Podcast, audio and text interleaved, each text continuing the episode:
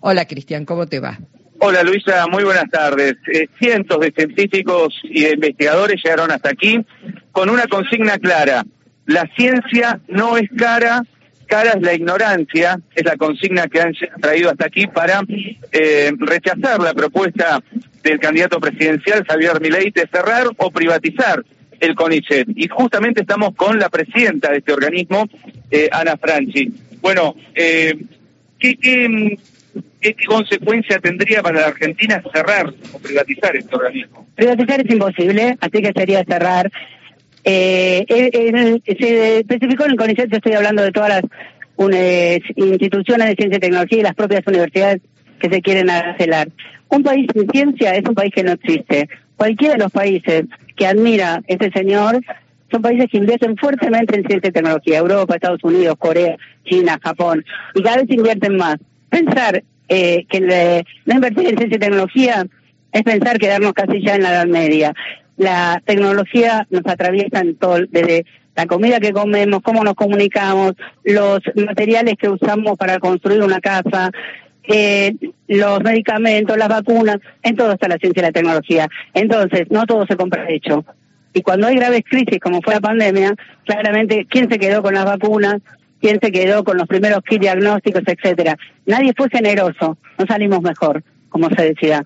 Y ahí está los científicos, las científicas, toda la gente que trabaja en ciencia y tecnología, porque no son solo, acá son equipos de trabajo que eh, salieron a, tratar de, paliar esa, ese problema. Luisa, te está escuchando Ana Franchi. Hola doctora, ¿cómo le va Ana? Bueno, bienvenida, muchísimas gracias, es siempre un placer escucharla. Pensaba en muchas voces, primero, bueno, la, Argentina que tiene tanto reconocimiento internacional respecto a sus investigadores y a sus científicos, que en cada punto del planeta donde hay algún descubrimiento, siempre formando parte de esos equipos hay un argentino, tenemos un enorme prestigio. Sería, como dice Alberto Kornblit, un, un escándalo internacional cerrar el CONICET. No hay países que cierran el CONICET, hay países que intentan abrir eh, institutos de investigación. Absolutamente, no solo sería un escándalo internacional, desgraciadamente, o bien para las personas, pero no para el país, nuestros investigadores e investigadoras conseguirían trabajo rápidamente, porque hay mucha necesidad de incorporar cada vez más investigadores e investigadoras y como dijiste, son los nuestros son de alta eh, calidad, de alto valor científico, entonces rápidamente tendrían en el 6 a la gente esperándolos para llevárselos. Claro, pensaba además que en general todos hablan de la necesidad de que crezca la economía, que crezca el país, pero digo, no hay crecimiento sin desarrollo, o en todo caso hay que propender a crecimiento con desarrollo. Para que exista desarrollo tiene que haber investigación científica. Por supuesto, eh, las exportaciones por economía ligada al, conocimiento ya son las cuartas, está en cuarto lugar en nuestro país. Eso muestra que no la teoría de la productividad y todo esto la estamos mostrando ahí, pero también la estamos mostrando en la formación de los recursos humanos que hacemos, que pues van a formar parte de los planteles, no solo del Estado, sino también de muchas empresas. Mm. Eh, Ana, esta movida que están haciendo hoy va a tener eh, en los próximos días, en las próximas semanas otras manifestaciones y en todo caso, ¿han recibido de parte de científicos argentinos que hoy están en el exterior solidaridad, algún tipo de manifestación? Sí, de, de científicos en el exterior hay eh, un documento que cada vez tiene más firmas eh, eh, eh, asociándonos a este, esta defensa de la ciencia argentina, de eh, distintas eh, personas de, políticas, de las distintas eh, asociaciones de ciencia, cada vez se manifiestan más y además esto es acá en Buenos Aires, pero la gente se está manifestando en todas las provincias. así que la, continúa, se hace individualmente, pero hoy en los centros de CONICET de todas las provincias están también juntándose para defender a nuestro país a través de las ciencias. Muchas gracias, Ana. ¿eh? A, a usted, hasta luego. Hasta luego. Cristian.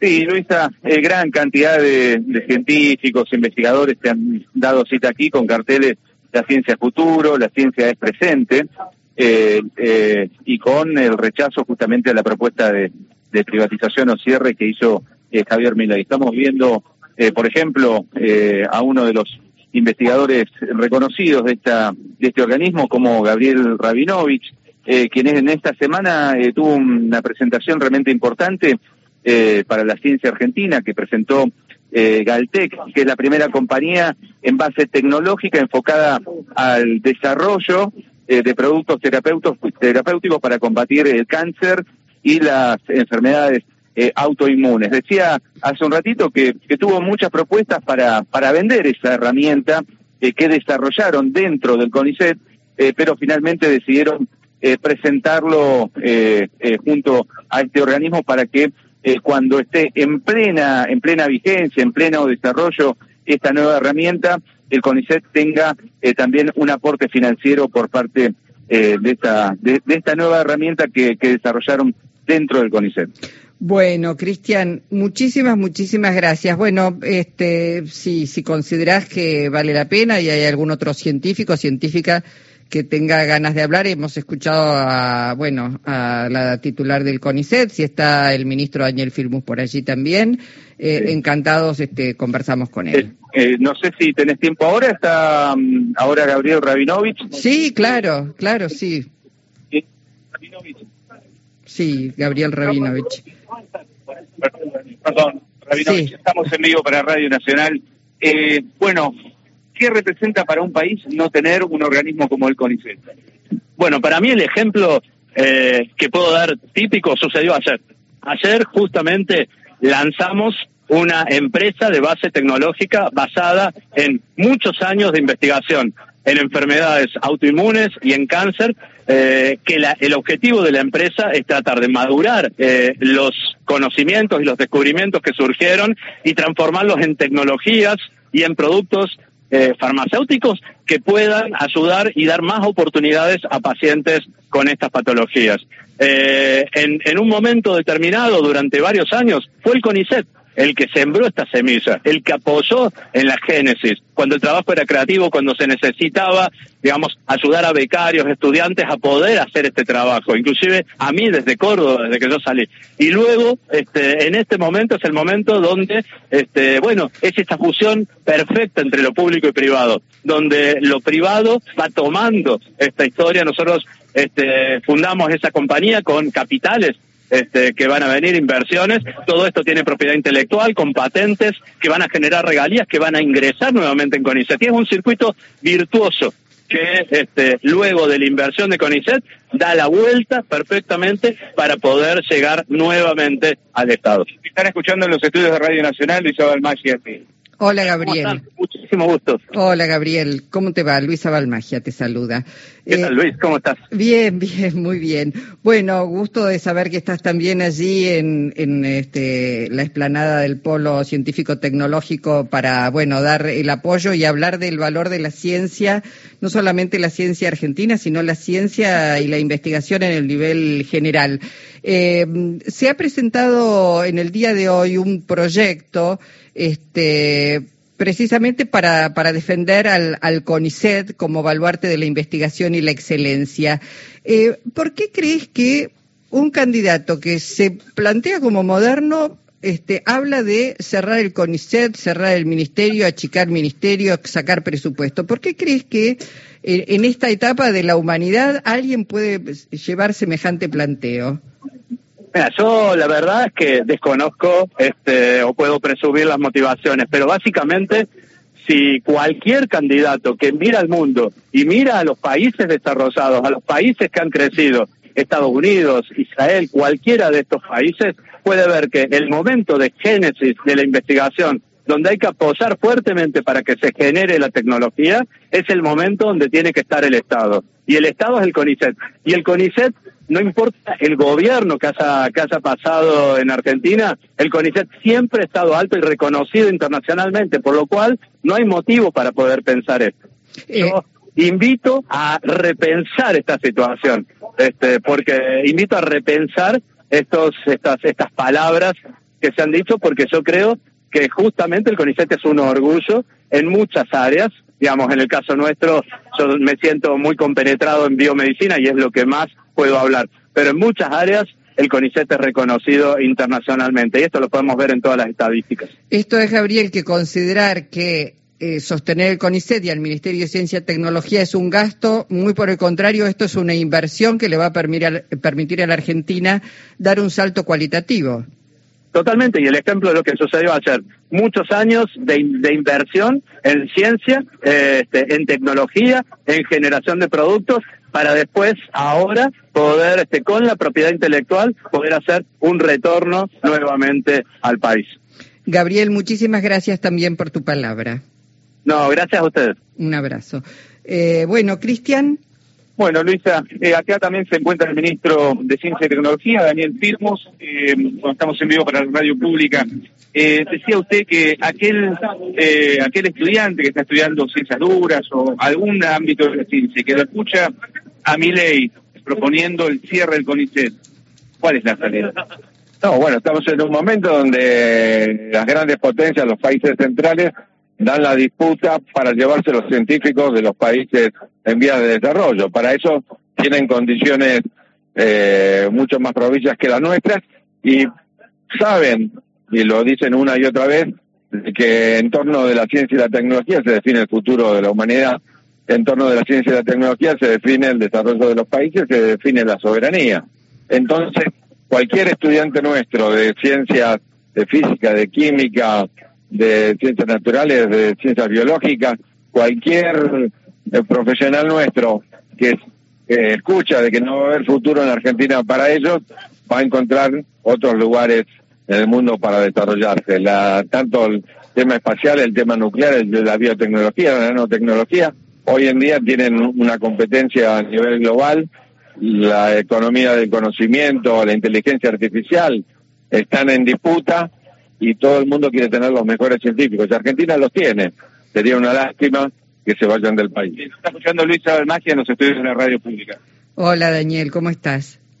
¿Qué tal, Luisa? Bien, muy bien. Bueno, muy feliz he escuchado, bueno, eh, palabras y conceptos muy, muy importantes este, que están llegando a todo el país a través de la radio pública.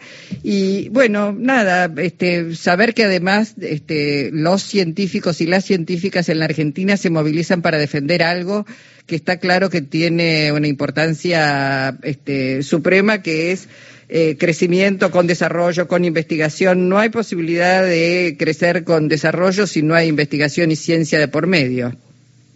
Sí, es una paradoja, Luisa, que cuando vos ves los países que el propio Milei coloca como ejemplo, Corea, Estados Unidos, Israel, Noruega, eh, son países, Finlandia, se te diría toda la, la Unión Europea, que recomienda no invertir menos del 1% en ciencia y tecnología, de inversión pública estamos hablando, este, son países que han hecho de la ciencia y la tecnología su valor más importante.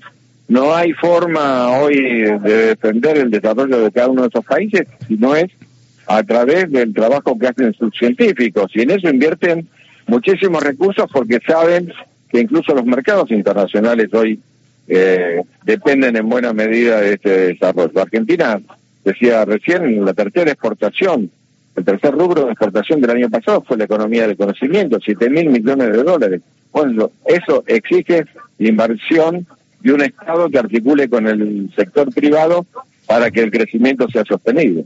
Claro. Bueno, Daniel, y lo mencionaste bien, hablaste de inversión y no de gasto. Este, algunos creo que tienen las ideas un poco confundidas. Seguramente, no hay cada peso que se pone en ciencia y tecnología significa mejorar las condiciones de vida de nuestra gente. Imagínate la pandemia si no hubiéramos tenido nuestro propio desarrollo. Cada peso que se pone en ciencia y tecnología significa un puesto de trabajo, cada peso que se invierte en ciencia y tecnología implica cambiar una matriz de exportaciones que no puede ser solo un país primario que exporta materia prima, sino que tiene que ser un país con agregado de valor y eso se produce a partir de la transferencia tecnológica. Un abrazo, Daniel. Muchísimas gracias. Gracias, Luisa. Bueno, Cristian. Luisa, eh, para finalizar, decir que eh, el, rechazo fue contundente por parte de los científicos, los becarios, eh, a un cierre de este organismo, pero también el rechazo a un eventual ajuste a las partidas presupuestarias destinadas a la ciencia y la tecnología. Obviamente, la figura más nombrada aquí fue Javier Milei, pero también lo fue Patricia Bullrich. todas todos los centros de las críticas fueron el, el economista Javier Milei, eh, a quien dijeron también, obviamente, eh, tras sus declaraciones, que eh, descree del cambio climático y por así eh, fueron todos los cuestionamientos. Claro. Eh, bueno, Cristian, gran trabajo en esta, en esta primera media hora de, de programa, gran trabajo. ¿Usted va a celebrar el Día de las Infancias? Eh, sí, sí. Por, partida doble, me Por dice.